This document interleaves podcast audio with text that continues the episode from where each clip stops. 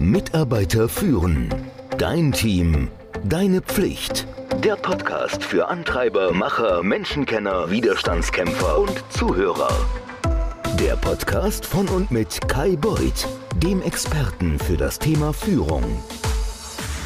Du hast eine Vision, du gibst Feedback, du machst regelmäßige Meetings, du entwickelst deine Mitarbeiter, du bist die perfekte oder der perfekte Vorgesetzte. Und trotzdem passiert es, dass Mitarbeiter außerhalb der Spur laufen, dass die nicht tun, was du erwartest.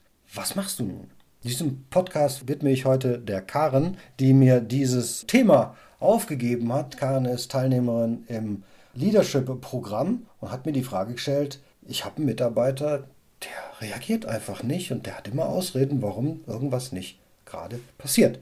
Für die ist also dieser Podcast, damit sie sich darauf einstellen kann. Also, wir alle kennen das natürlich. Diese Ausreden, ich hatte keine Zeit, ich habe gerade so viele andere Dinge zu tun, ich habe es nicht gesehen, ich habe keine Ahnung, wie das geht. Mein persönlicher Favorit ist, welche Aufgabe? Und während du langsam immer mehr auf Temperatur kommst, ist es doch eigentlich erstmal ziemlich schwierig, wie du reagieren sollst. Zwischen dem Bedürfnis, dass die Arbeit jetzt doch noch schnell wie möglich erledigt werden muss, dem vielleicht sogar empathischen Anflug von Mitleid, dass deine Mitarbeiterin oder dein Mitarbeiter tatsächlich zu viel auf den Schultern hat und dann du am liebsten reflexionsartig erstmal antwortest, ja, ist schon okay, ich kümmere mich drum.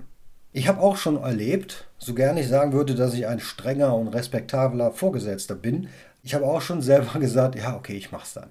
Ich habe es einfach akzeptiert. Ich habe diese Ausrede, dieses Larifari akzeptiert. Was allerdings dazu führte, dass Mitarbeiter, Mitarbeitenden das dann auf die Spitze treiben. Ich habe aber auch ein paar Möglichkeiten dann gelernt über die Jahre, wie ich mich gegen diese Ausreden wirklich wehren kann. Strategien, die nicht nur mein Leben leichter machen, sondern die haben dann dazu beigetragen, dass im gesamten Team ja eine Kultur der Verantwortlichkeit entwickelt wurde. Das ist so die Vorstufe von einem High-Performing Team. Und der Reflex, beim nächsten Mal zu sagen, das ist schon okay, den solltest du auf jeden Fall unterbinden. Dieses, das ist schon okay, ist einfach kein Satz mehr, der in deinem Wortschatz sein sollte. Wenn also ein Mitarbeiter oder eine Mitarbeiterin mit hängenden Schultern und Hundeblick zu dir kommt und erklärt, oh, ich war in letzter Zeit so mit meiner Arbeit beschäftigt, dass ich keine Zeit hatte, ich konnte mich nicht überwinden, dann sag nicht, das ist schon okay. Das gleiche ist, wenn jemand nicht weiß, wie man Zahlen für einen Bericht auswertet oder einen Kunden nicht zurückrufen konnte oder einfach am nächsten Morgen Stunden zu spät ins Büro kommt, weil er einfach einen Saufen war. Das ist nicht okay und du solltest es auch nicht sagen. Nie. So, was solltest du wirklich tun? Na, du solltest deine Enttäuschung ausdrücken. Natürlich willst du nicht ins andere Extrem fallen und ausflippen. Ja? Erinnere dich einfach an deine Kindheit. Du hast was falsch gemacht und du hattest nicht unbedingt Angst vor Bestrafung, obwohl vielleicht hast du mal Hausarrest gegeben, wie in meinem Fall. Aber der Satz, ich bin so enttäuscht von dir, der ist doch sicherlich auch mal von deinen Eltern über die Lippen gegangen. Der sitzt und der trifft es auch. Du musst jetzt natürlich nicht genau diese Worte verwenden, aber du musst das Gefühl der Enttäuschung vermitteln, wenn ein Mitarbeiter oder eine Mitarbeiterin eine inakzeptable Entschuldigung vorbringt. Erkläre genau, wie sich das, was die Person getan hat oder nicht getan hat, auf dich und das Team und das Unternehmen als Ganzes ausgewirkt hat. Ich habe mich wirklich darauf verlassen, dass du das monatliche Budget bis heute Morgen fertiggestellt hast, Ralf. Jetzt haben wir es nicht und der Rest des Teams wird sich wirklich anstrengen müssen, um das für dich zusammenzustellen.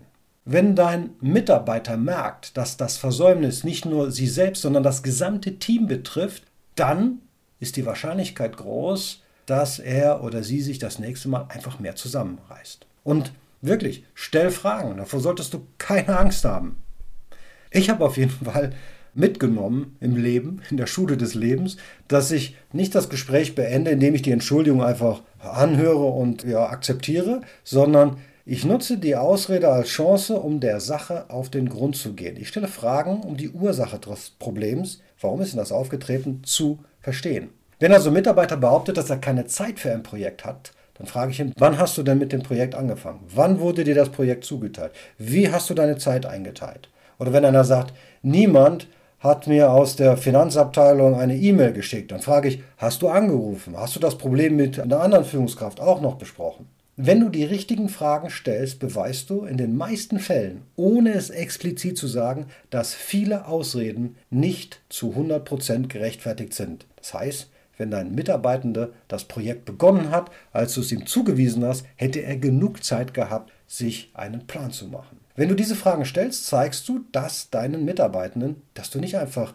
dich zurücklehnen und ihre Ausreden wortlos hinnehmen wirst. Ist auch total in Ordnung, Besorgnis zu äußern. So abhängig von den Antworten, die du auf diese Fragen erhältst, besteht ja auch die Möglichkeit, dass du auf berechtigte Probleme stößt, die angesprochen werden müssen. Es kann schwierig sein, einem Mitarbeiter, der wirklich nicht über die richtigen Ressourcen verfügt, der es nicht kann, ein Projekt abzuschließen, den von einem Mitarbeiter zu unterscheiden, der sich einfach nicht die Mühe macht, um Hilfe zu bitten. Das sind ja zwei unterschiedliche Sachen und das findest du nur heraus, indem du Fragen stellst. Ich habe zum Beispiel mal von einem Mitarbeiter immer wieder die Ausrede gehört, ich bin so überlastet.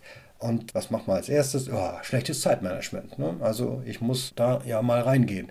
Und ich habe versucht, dann mal die Arbeitsbelastung mir genauer anzuschauen. Und dann bin ich an Aufgaben durchgegangen. Ich habe die Anzahl der Projekte, die zu erledigen sind, angeschaut. Und da wurde mir klar, der hat tatsächlich mehr Arbeit als der Rest des Teams. Und der konnte das gar nicht schaffen. Es war gar keine Ausrede. Es gibt Leute, die sind überlastet. Und dann habe ich, voilà, die Arbeit einfach umverteilt und die Ausreden hörten auf. Es ist zwar wichtig, dass du dich davor hütest, wie ein Schwächling wahrgenommen zu werden oder wie einer zu werden, aber du darfst nicht jede Ausrede, jede Erklärung abtun, dass vor dir jetzt ein fauler Mitarbeiter steht, der sich vor seine Arbeit drücken will. Das kann dann sein, dass du tatsächlich, weil du nicht auf den Grund gegangen bist, die wirklichen Probleme nicht siehst. Ich würde für solche Fälle auch immer meine Erwartungshaltung für die Zukunft mit diesem Mitarbeiter festlegen. Sobald du Erklärungen, den Grund und die tieferen Probleme geklärt hast, da musst du schon deine Erwartung für die Zukunft formulieren. Wenn dein Mitarbeiter zum Beispiel Probleme hat, seine Zeit zu organisieren, dann kannst du ihn natürlich coachen mit ein paar guten Zeitmanagementstrategien. Und dann in ein paar Wochen schaust du mal drauf, ist er auf dem richtigen Weg.